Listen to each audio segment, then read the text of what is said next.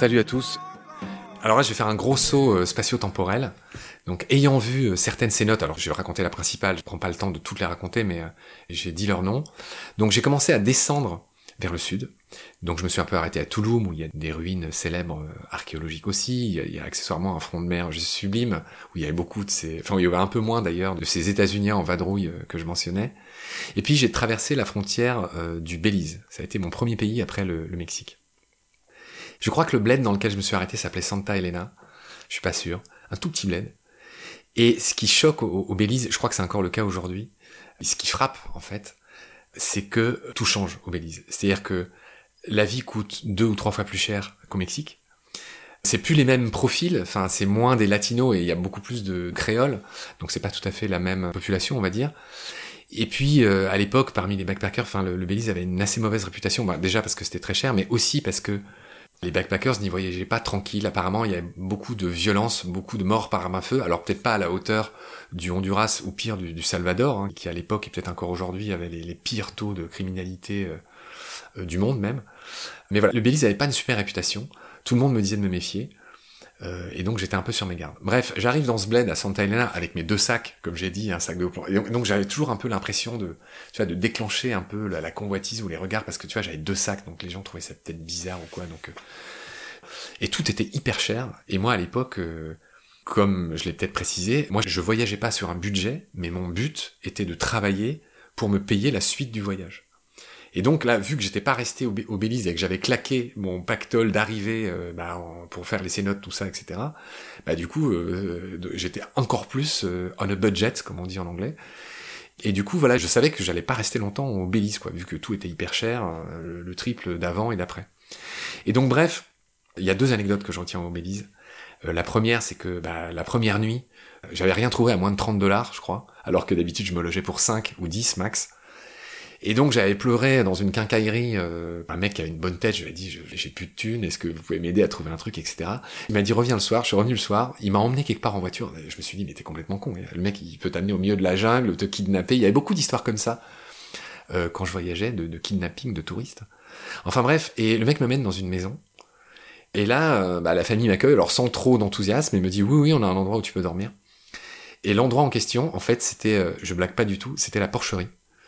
Et il était 20h, enfin il était beaucoup trop tard pour faire machine rien ou quoi. Enfin bref, donc c'est la première fois de ma vie et l'unique fois où j'ai dormi pour je crois 5 dollars ou 8, je me souviens plus le tarif que j'avais négocié. évidemment, si j'avais su que c'était une porcherie, t'imagines que j'aurais peut-être pas euh, dit oui. Et voilà, c'était drôle. Donc j'ai dormi sur une espèce de table entourée d'une moustiquaire et autour il y avait des cochons. Voilà. Donc ça c'est une des grosses anecdotes de, alors là pour le coup des voyages de toute ma vie que j'ai retenu. Hein. Je crois que c'est le pire endroit où j'ai dormi.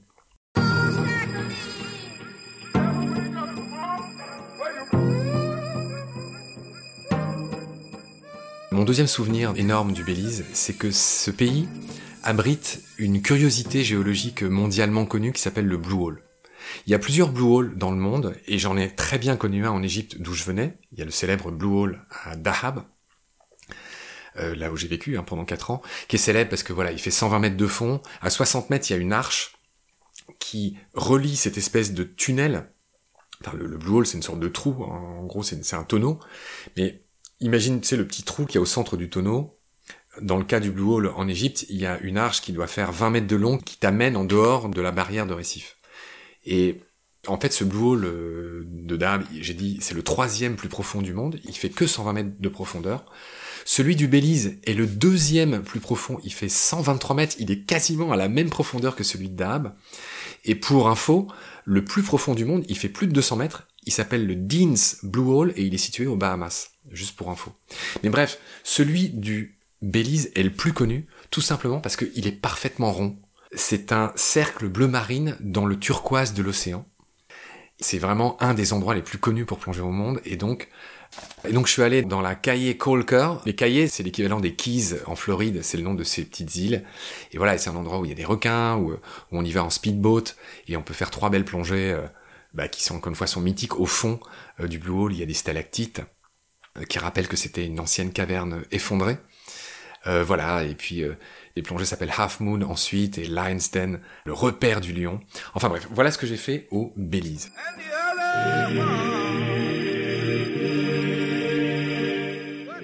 Alors après le Belize, j'ai mis le cap sur le Guatemala.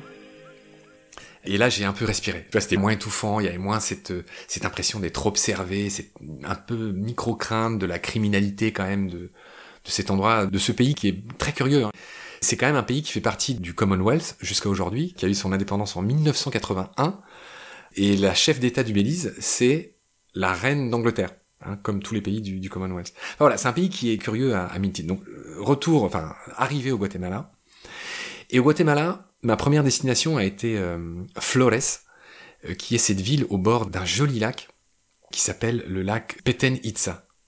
C'est le point de départ pour les experts qui vont à Tikal. Tikal qui est en gros l'autre site archéologique, religieux aussi, des Mayas qui est le plus connu après euh, Chichen Itza ou égalité avec Chichen Itza. Enfin, c'était des empires hein, à l'époque, et Tikal a affronté ceux de Chichen Itza, etc. On reconnaît d'ailleurs Itza, Peten Itza, c'est le même nom, c'est ce même groupe familial au départ, cette même tribu. Tout le monde connaît Tikal, c'est un peu l'espèce de ruine qui émerge dans un des Star Wars, je crois que c'est l'Empire contre-attaque. On voit euh, le temple le plus connu de Tikal euh, qui émerge.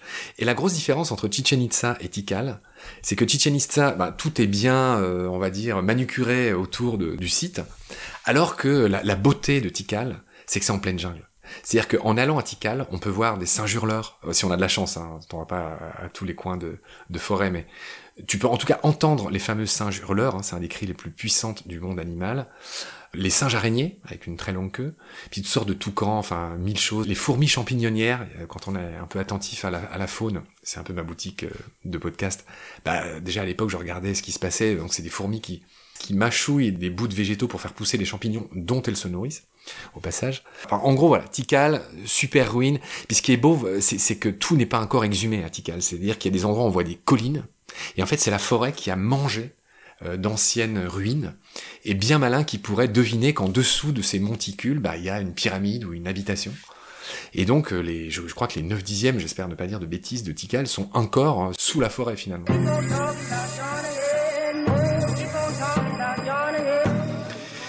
Donc voilà, donc ça c'était Tikal. Donc après, je continue mon, ma descente vers le sud, lente. Donc après Flores, je suis allé à Antigua, au Guatemala. Euh, et là, le trip, c'était de grimper un volcan. Antigua, c'est une des plus belles villes euh, du monde, de mes souvenirs. C'est une des villes les plus colorées du monde. Le symbole, c'est l'arche Santa Catalina euh, jaune, là. Toutes les maisons sont turquoise, jaune, rouge, etc. Enfin, c'est vraiment un endroit juste sublime du point de vue des couleurs. Et autour d'Antigua, il y a trois volcans célèbres. Le plus couru, le plus facile, je crois qu'il s'appelle Pacaya. Il y en a un qui est dangereux, qui s'appelle le Fuego, qu'on préfère observer de loin. Il y a celui que j'ai escaladé, c'est le San Pedro. À Antigua, c'est vraiment le paradis des volcans. Et d'ailleurs, le lac Atitlan, qui a pas loin d'Antigua, il est connu pour ça. Et c'est drôle parce que, alors moi je suis quelqu'un qui lit un peu les récits de voyage aussi quand je voyage. Un de mes explorateurs vraiment qui m'a marqué, qui a aussi marqué Darwin, c'est le célèbre Alexander von Humboldt, qui a dit que ce lac était le plus beau du monde. Donc quand t'as un type de ce calibre-là qui dit ça, ça fait réfléchir. Et il y a un autre euh, personnage connu, en l'occurrence Huxley, qui a dit que ce lac Atitlan, c'était le lac de Côme, qui était pour lui le plus beau lac du monde, plus des volcans. Donc il était encore plus beau que le lac de Côme, qui est déjà un lac sublime également. Enfin bref, on a fait le tour du lac, c'était génial. Et puis le trip après, c'était d'escalader un, un volcan. Et c'est dans cette ville que j'ai rencontré le fameux Mark, l'anglais. On est devenus très copains. Et ce mec-là voulait rien faire comme tout le monde, il voulait vraiment voyager en dehors des sentiers battus, ce qui était un peu aussi mon trip euh, à l'époque. Et donc on a décidé de se faire déposer au pied d'un volcan où il y avait zéro touriste. Il y a un petit risque de confusion vu que c'était il y a 15 ans, mais il me semble que ce volcan c'était le San Pedro. Et là j'essaye de raconter une longue histoire de manière courte. Ça a été vraiment une des grandes frayeurs de ma vie. J'ai fait, je pense, une des plus grandes conneries de ma vie, mais aussi une des plus évidentes quand on y pense. C'est-à-dire que grimper au sommet d'un volcan, c'est pas difficile. Il suffit de monter, t'arriveras toujours au sommet. Le danger, c'est de pas faire gaffe quand tu redescends. Et nous, vu qu'on était complètement en dehors des sentiers battus, donc la première connerie a, consisté à préférer cet itinéraire presque en toboggan dans une pente de gravier où tu faisais 5 mètres à chaque pas parce que le gravier coulait en même temps que toi, qui était plus confortable que le sentier par lequel on était arrivé. Et en fait, on s'est perdu. En résumé, on s'est perdu deux jours. On n'avait pas d'eau, On n'avait rien à manger, on n'était pas équipé, on n'avait évidemment pas de tente, on n'avait rien en fait. On pensait faire le truc, l'aller-retour dans la journée, mais à l'époque on était des athlètes, hein, on, on montait presque en courant. Et quand on est arrivé au bout de cette pente de gravier, en fait, c'était la jungle. C'est-à-dire qu'il n'y a pas de chemin. Et quand je dis la jungle, on progressait sans coupe-coupe. Enfin, il y avait des lianes partout. Il y avait des épines un peu empoisonnées. Enfin, c'était, encore une fois, on n'avait aucune expérience. On était arrivé à un endroit où c'était vraiment pour le coup la forêt vierge, complète. Et on s'est rendu compte qu'il y avait des landslides, il y avait des endroits où, en fait, où le terrain avait été emporté par des pluies, euh, et il y avait des morceaux de forêt entiers qui avaient glissé sur la, pente rocheuse en basalte du volcan. Enfin, c'était un univers complètement d'une autre planète. On a escaladé des coulées de, boue euh, en français. Enfin, on a vraiment risqué notre vie pour le coup mille fois, mais par obligation, parce qu'on savait pas, on était paumés, on n'avait rien à boire, rien à manger. Au terme de 10 heures de marche, on a fini par atterrir dans un champ et j'étais ravi parce qu'en plein milieu de la jungle, on tombe dans un champ, j'étais déjà un peu rassuré. Et dans ce champ, il y avait des courges, des énormes courges. On était affamés, on n'avait plus d'eau. On a coupé, je me souviens avoir, avoir coupé une courge en deux sur mon genou. On a mangé la courge crue. 20 minutes après, j'ai eu la pire diarrhée de ma vie. Je me suis vidé encore plus que toute l'eau que j'avais déjà perdue. Enfin bref, on a dormi dans les crevasses du champ euh, le soir.